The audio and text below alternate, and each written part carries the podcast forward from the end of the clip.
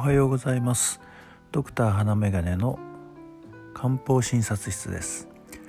今朝は新型コロナに対する漢方の立ち位置について私なりの考えをお話しさせていただきます。新型コロナの話題が出始めてからも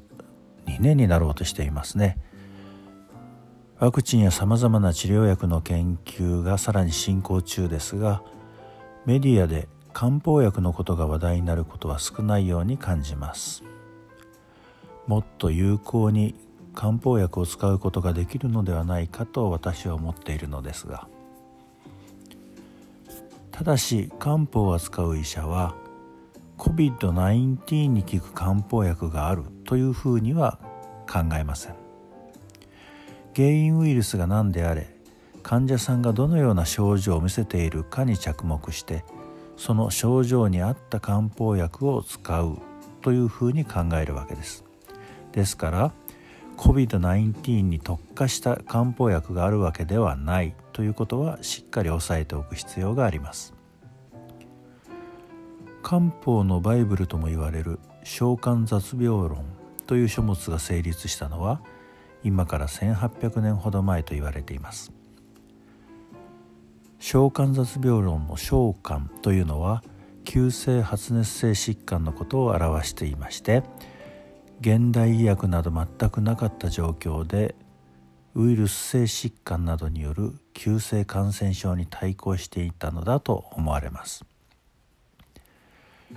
対抗といってもウイルスなどという発想は全くない時代ですから体の状態を整えるあるいは改善させるという視点で生薬の組み合わせやその量を工夫していっていたのだと思います。その後の1800年間の間人類は何度も新たなる病原体に遭遇してきたはずですがおそらくその度に中国や日本では漢方薬を使用して対応してきたのだと思います。歴史の教科書にも出てくるスペイン風邪の時にも良好な治療結果を得た処方がいくつか報告されています。スペイン風邪が人における A 型インフルエンザウイルスによる流行であることが分かったのは後になってからです。ですからこの時の漢方治療も相手が特定できないままに行われていたのだということが分かります。患者さんの症状に応じて処方を工夫したのですね。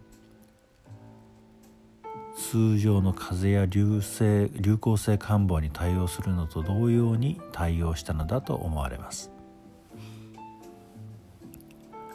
今回のウイルス性疾患コロナに対しても症状によっては葛根糖魔王糖酵素酸など風邪やインフルエンザによく使うものも利用できる場面があると思います。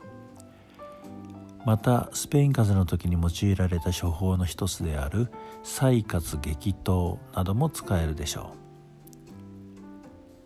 う。濃厚接触者となった時には補充液等などで体の抵抗力を増進するというのも一つの戦略になるかもしれません。現代医薬でウイルスへの攻撃的手段を探りつつ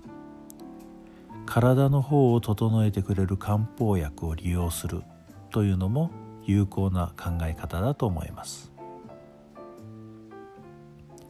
また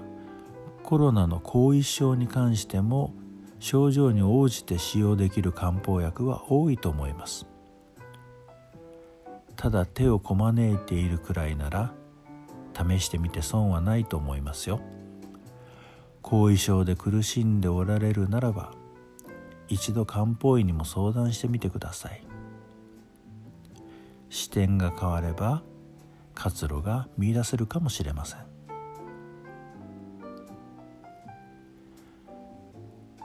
コロナ感染症に対応する漢方治療